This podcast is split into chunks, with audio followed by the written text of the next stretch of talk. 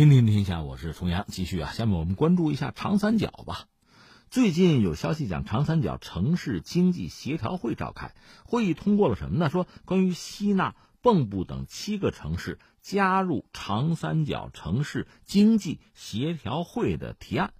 呃，黄山、蚌埠、六安、淮北、宿州、亳州、阜阳七个城市加入协调会。这等于说，安徽的全部的地势正日入长啊，长三角又扩容了。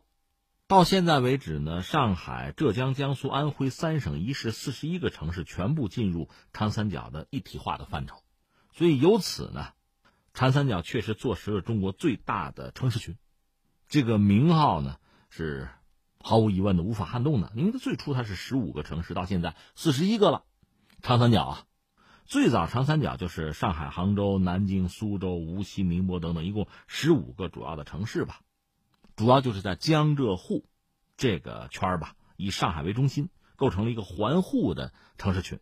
后来，二零一六年，长三角这个城市群呢，就是有了新的规划，而且获批吧。安徽合肥、芜湖、马鞍山、呃铜陵、安庆这些城市获得了入场的资格，哈，长三角是成为二十六城。二零一八年以来呢。长三角的一体化成为国家战略吧，铜陵、安庆、蚌埠、阜阳等等吧，就安徽的一些城市啊，等于全部纳入长三角的范围。长三角最终扩容到三省一市四十一个城市。有人对比一下古代所谓江南省哈，如果那么说的话，基本上是一码事儿了。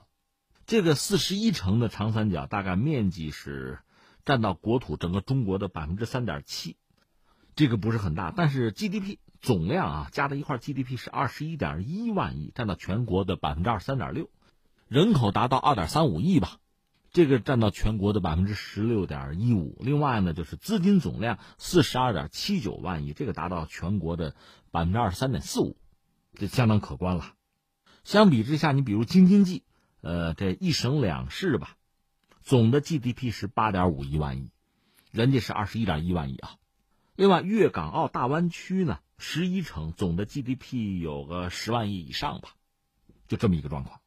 所以现在看，我们看就是整个中国这版图上这个新的格局吧。这三块粤港澳大湾区算一块京津冀算一块然后长三角算一块那长三角整个它规模肯定是最大了。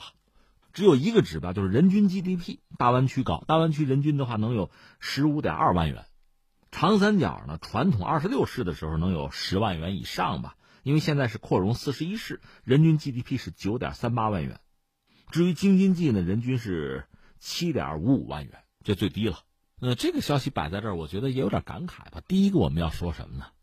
就整个中国经济版图啊，这个排列组合在发生变化。你看，我们就是安徽里边，我记得有一些城市以前是中原经济区吧，划进去，现在又到了新的这个格局里边去，就是长三角。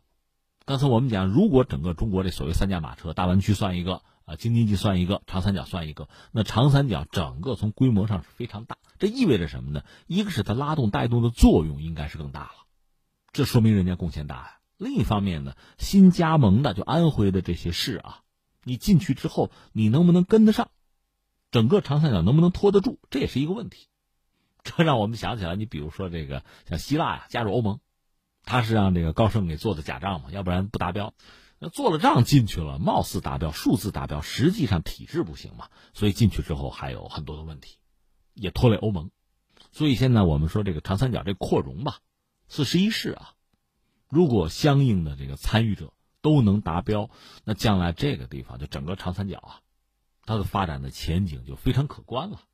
当然，目前你从一些指标啊，比如说从这个城镇化的程度啊，啊吸引外资的程度啊，粤港澳这个大湾区，肯定是指标更好看。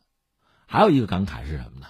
时代大潮浩浩汤汤啊，真是不进则退啊。这就说到京津冀，包括说到我们河北啊，在目前这个百舸争流的大背景下呀，呃，确实需要抢抓机遇啊，不进则退啊。前段时间我们这个自贸区那四个片区啊，这已经挂牌了。希望这能成为河北乃至整个京津冀啊，区域经济发展把自己做大做强的一个契机。说到底还是那句老话吧，发展才是硬道理。